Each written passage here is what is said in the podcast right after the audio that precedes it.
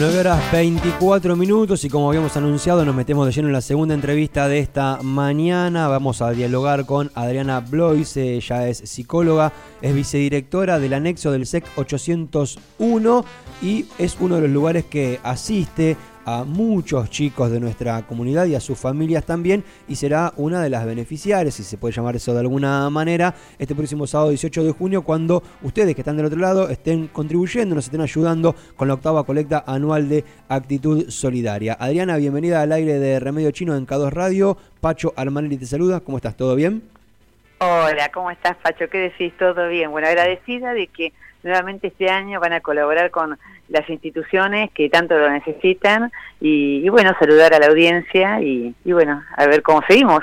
Muy bien. Bueno, lo primero que me interesaba comentar un poquito es acerca de la ubicación del anexo, porque muchas veces hablamos de los lugares y por ahí la gente que está escuchando no tiene del todo claro dónde están y capaz que viven cerca, capaz que están cerca y bueno, pueden tenerlo un poco más próximo, ¿no? Yo estaba viendo acá que sí. 78 20 38, eso es una dirección que es muy próxima a la Plaza de las Carretas, por ejemplo, ¿no? Exactamente, en el corazón de Barrio Norte estamos. Bien, entonces mm. comentanos un poquito cómo se puede ubicar la gente para acercarse, para ubicarla espacialmente al SEC.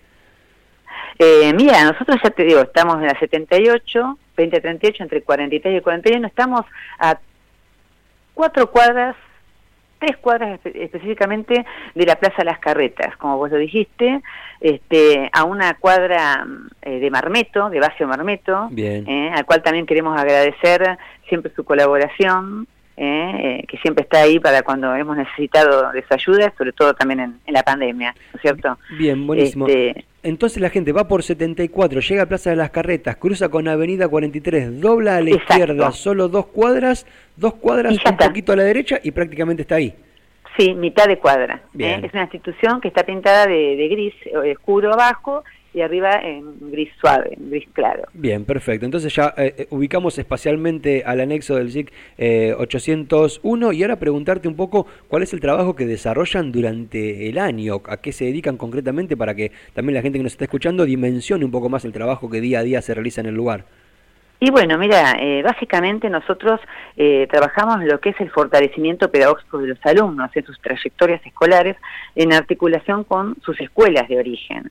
Un chico que va al centro educativo va en contraturno de la escuela a la que está asistiendo, este, en el caso de alguien que se matricula a la mañana, eh, llega, él tiene su desayuno, hace las tareas escolares ahí, eh, se hace el refuerzo pedagógico, después se llevan a cabo otros talleres que lo, lo, realizan las docentes, tienen educación física, también contamos con talleres extras, eh, en el caso del turno de la tarde, tenemos la suerte de contar con la colaboración de Vanessa Acosta, que da karate, y ajedrez, Rolando Gabrieli y Facundo Osma. Mira. Mm, ellos están dando ajedrez gratuitamente, eh, lo hacen ad honorem, eh, ponen la verdad todo y estamos totalmente agradecidos con, con ellos eh, y otras personas que eh, tenemos el interés de que se vayan anexando, digamos, a la institución para llevar a cabo, por ejemplo, talleres de folclore, porque la idea nuestra siempre ha sido abrir el abanico de posibilidades a los chicos y que vean que hay otras cosas más para hacer, eh, trabajar con lo que es su autoestima, eh, despertar los intereses que tal vez están, pero no, están pudiendo conectarse con, con, ellos, no sé si me entendés. Sí, claro. Eh, es, es poder trabajar con el chico y sus potencialidades y ponerlo en el lugar del poder ser y poder hacer.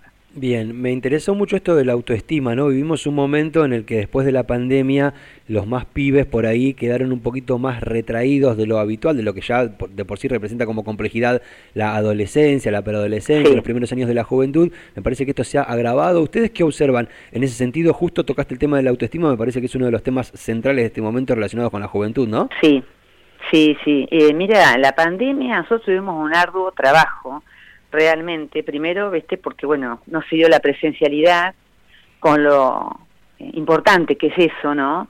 Eh, gracias a Dios pudimos volver, eh, nosotros tenemos familias con graves problemas económicos y también vinculares, y al no darse la presencialidad, se da a veces un, quiebre en relación a que, bueno, si bien está la conectividad a través de, de las redes, a través del WhatsApp, de los grupos, pero hay que tener en cuenta que cuando la familia económicamente no puede sostener lo que es tener internet, lo que es tener eh, las comunicaciones como pueden tal vez eh, otras personas, eh, no hay forma a veces de comunicarse, de llegar, entonces es donde tenemos que empezar a ir a las casas, a los domicilios, que fue lo que tuvimos que hacer desde la institución, ¿no? Pudimos mantener la conexión con varias de las familias, pero con otras había que llegar al domicilio, se tuvo que asistir desde muchas formas.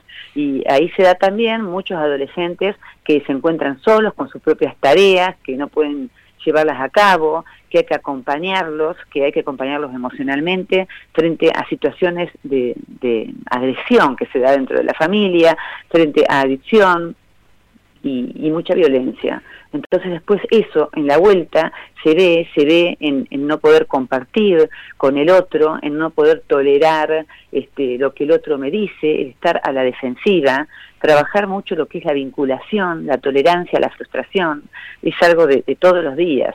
¿eh?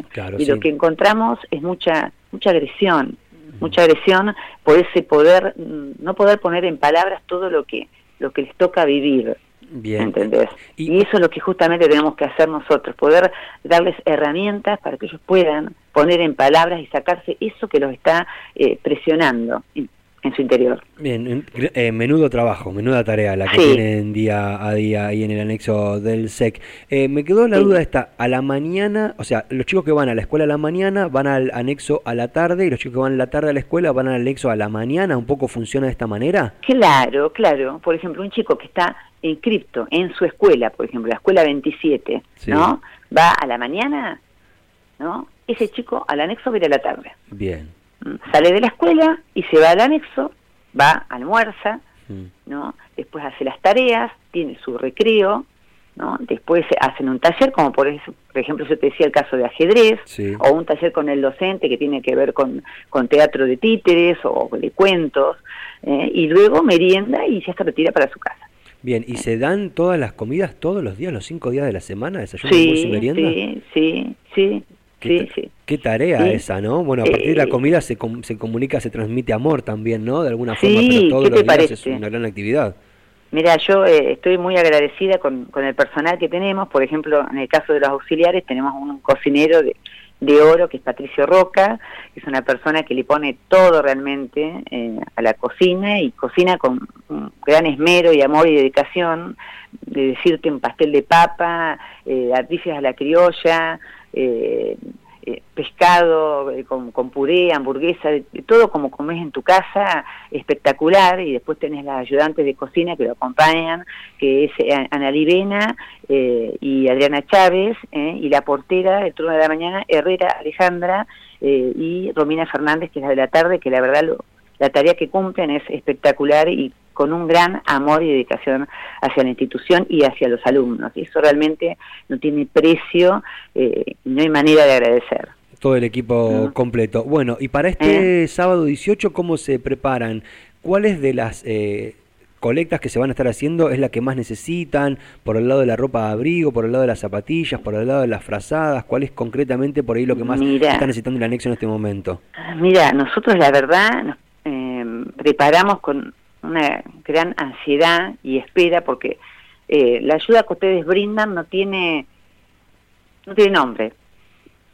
Te voy a decir realmente no tiene nombre y hay mucha necesidad y muchas familias están esperando realmente eh, este momento en el cual ustedes vayan a llegar a la institución con todas estas donaciones y la gran necesidad se da en lo que es zapatillas campera buzos eh, y también tenés una gran demanda en lo que es frazadas Bien. Frazadas hay una, una gran demanda. Realmente yo digo que el trabajo que ustedes hacen, eh, ustedes no se imaginan la cantidad de familias con las que ustedes están colaborando y el, y el cambio y la ayuda que les están dando. Bien, concretamente ustedes asisten eh, a diario aproximadamente a 260 chicos, casi 260 chicos, están en un número más cercano a eso, todos los días, Adriana, todos los días ustedes. Y es fluctuante, es muy fluctuante la matrícula, vos tenés un día que por van 180, otros van 190, por ahí, este, fluctúa mucho debido también al tiempo, ¿me entendés? Por ejemplo, los días de lluvia, este,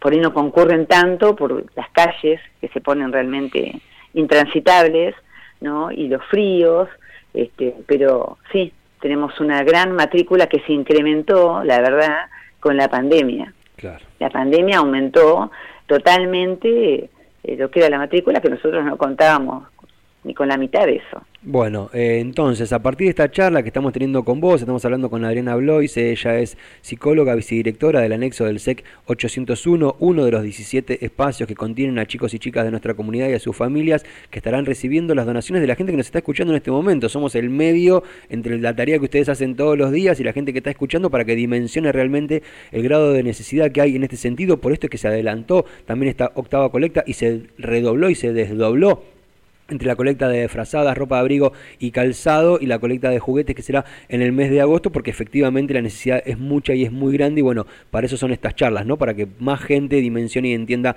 el grado de complejidad que se, que se vive día a día en muchos lugares y bueno, que una ayuda de este tipo realmente representa muchísimo, ¿no? Un poco por ese lado vamos, Exacto. sí. ¿Qué te parece? Buenísimo. Adriana, te agradezco muchísimo la charla. Por supuesto, de mi parte, la felicitación más genuina acerca del trabajo que hacen todos los días. Y bueno, seguiremos poniendo todos nosotros de nuestra parte para tratar de recaudar y juntar la mayor cantidad de donaciones posibles para que ustedes sigan eh, ayudando y asistiendo a todos los chicos que van al anexo del SEX, ¿sí?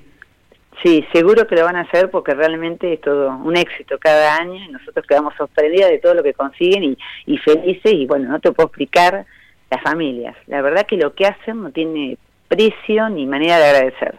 Estoy totalmente feliz que sigan con esto y, muy, muy, muy agradecida. Bueno, Adriana, muchísimas gracias por esta charla, felicitaciones por el trabajo y nos estaremos cruzando ahí el sábado 18, ¿sí? Dale, nos estaremos cruzando. Un, un saludo a todos ustedes. Hasta cualquier momento.